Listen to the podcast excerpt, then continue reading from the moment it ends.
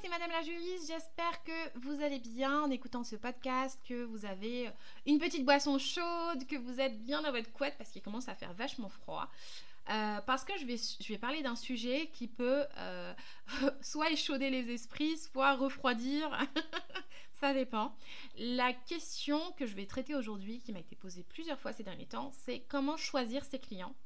Euh, c'est-à-dire comment légitimer un refus euh, de travailler avec tel ou tel client et donc quel motif légitime invoquer si jamais on veut refuser de travailler avec quelqu'un? Alors bien, bien évidemment, c'est normal de se poser cette question parce que bah, vous comme moi, on n'a pas forcément envie de travailler avec tout le monde. Et bien heureusement, c'est pour ça qu'on va définir euh, notre persona, qu'on va essayer de, de, voilà, de bien mettre euh, des conditions sur papier sur qui est notre client idéal, qui est notre client qui n'est pas du tout idéal et qu'on essaye de repousser au maximum. Euh, mais maintenant, euh, malgré tout ce qu'on peut mettre en place, notamment des stratégies, si on applique euh, le inbound marketing et donc on attire à nous des personnes qui en principe nous ressemblent, on peut aussi avoir des personnes qui vont se perdre dans le chemin et qui vont quand même venir frapper à notre porte. Et donc, par exemple, nous demander une prestation. Je peux donner un exemple.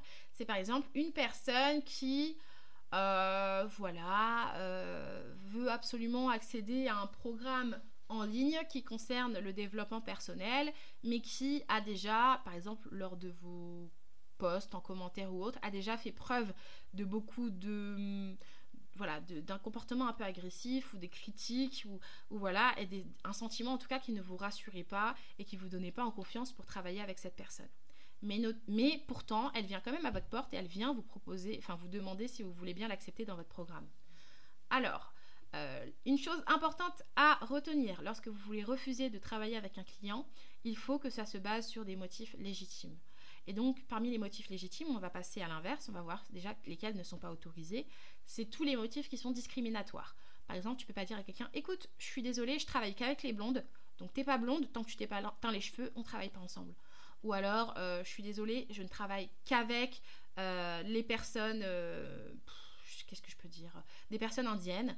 Euh, si tu n'es pas indienne, tu ne travailles pas, enfin, tu peux pas travailler avec moi.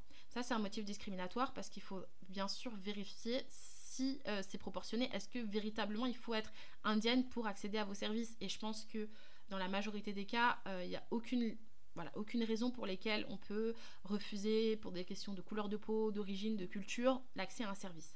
Donc la sanction, elle est pénalement répréhensible. C'est une sanction applicable au refus de vente. Donc le refus de vente, s'il est basé sur des motifs discriminatoires, est sanctionnable pénalement et donc on peut vous poursuivre pour ça. Maintenant, passons sur les motifs autorisés. Pour refuser une prestation, il y a plusieurs motifs qui sont autorisés et, bien y penser et bien garder ça dans sa tête avant de décrire une réponse euh, à la va-vite qui euh, pourrait vous engager votre responsabilité pénale.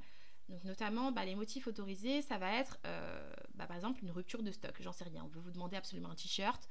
Il euh, n'y a plus de t-shirt. Bah voilà, rupture de stock. Indisponibilité. Euh, je sais pas, votre programme il est déjà full. Une personne vient vous voir. En plus de ça, elle ne remplit pas forcément les conditions pour lesquelles vous accepteriez de travailler avec elle. Alors bien évidemment, vous allez mettre en avant l'argument qui est plutôt le, motif, s'il est vrai, bien sûr et avéré, c'est l'indisponibilité. Euh, ça peut être aussi parce que votre client, enfin la personne qui veut bénéficier de ce programme, par exemple avec un paiement plusieurs fois, a déjà des impayés en cours.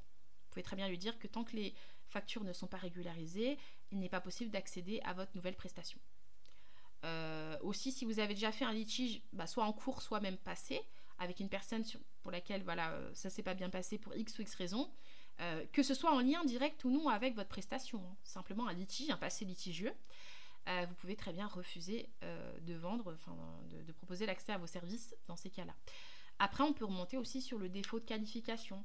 si votre, imaginons vous faites une formation, si votre formation elle a des, euh, conditions particulières d'accès, euh, par exemple euh, qu'il faut avoir un bac plus 5 en ingénierie civile, bah, bien évidemment, vous pouvez dire à la personne, malheureusement, tu ne remplis pas les conditions d'accès. Et après, pour tout ce qui est relationnel, il faut pouvoir l'expliquer par bah, justement un passé qui légitime en fait le fait de ne pas accepter l'accès à la vente. Donc par exemple, une personne qui aurait euh, eu un discours euh, qui est de nature à vous porter préjudice ou euh, avec lesquels vous n'avez pas de toute façon de bon rapport, vous pouvez toujours essayer de rassembler les éléments hein, votre possession pour vous protéger si jamais la personne décide de contester le refus de vente. Sinon, s'il s'agit d'un produit, par exemple d'un produit, je sais pas, en autonomie, euh, qui soit accessible et que simplement vous n'aimez pas la tête de la personne, eh ben vous devez quand même lui vendre euh, parce qu'il n'y a pas de motif discriminatoire qui est accepté et en plus la personne peut revenir contre vous. Euh, donc si vous n'avez pas d'argument objectif en poche, bah, il faudra accepter de, vendre la prestation. Mais donc pour cela, pour vous protéger davantage, bien préciser vos CGV, allez dans vos CGV et allez mettre un peu les conditions pour lesquelles bah, déjà on peut accéder à vos services, euh, quelles conditions pour lesquelles vous pouvez accepter une demande d'une personne pour votre prestation, quelles sont les conditions pour candidater si vous avez une procédure particulière pour votre programme ou votre formation en ligne notamment, ou votre coaching. Et euh, bah, du coup, euh, par exemple, si jamais vous voulez, parce que vous savez que d'ores et déjà, il y a des personnes avec qui vous ne voulez pas travailler et que vous avez déjà en tête les raisons pour lesquelles euh, ce serait voilà, serait pas possible de travailler avec elles. Essayez de les lister, essayez d'en trouver un argument objectif et intégrez-les dans vos CGV notamment. Voilà. Et si jamais vous êtes plutôt perdu avec tout ça et que vous ne savez pas par où aller, je vous, je, vous, propose de, prendre ma formule Secure parce que dans ma formule Secure, il y a plusieurs modèles qui sont adaptés au business en ligne et euh, notamment euh, des clauses qui sont prévues pour euh, le fait de refuser ou non de travailler avec des clients sur la base de motifs légitimes. Voilà, donc ma formule Secure, elle est en promotion jusqu'à la fin du mois d'octobre à 450 euros au lieu de 500 euros TTC. Et donc, bah, je t'invite à, enfin, je vous invite à regarder sur mon site internet dans le bar à modèles qui est disposé pour véritablement insuffler plus de protection dans votre business et vous donner aussi la liberté de travailler véritablement avec vos clients idéaux et pas avec des clients imposés. Je ne sais toujours pas comment on termine un podcast, alors je vous dis à très bientôt.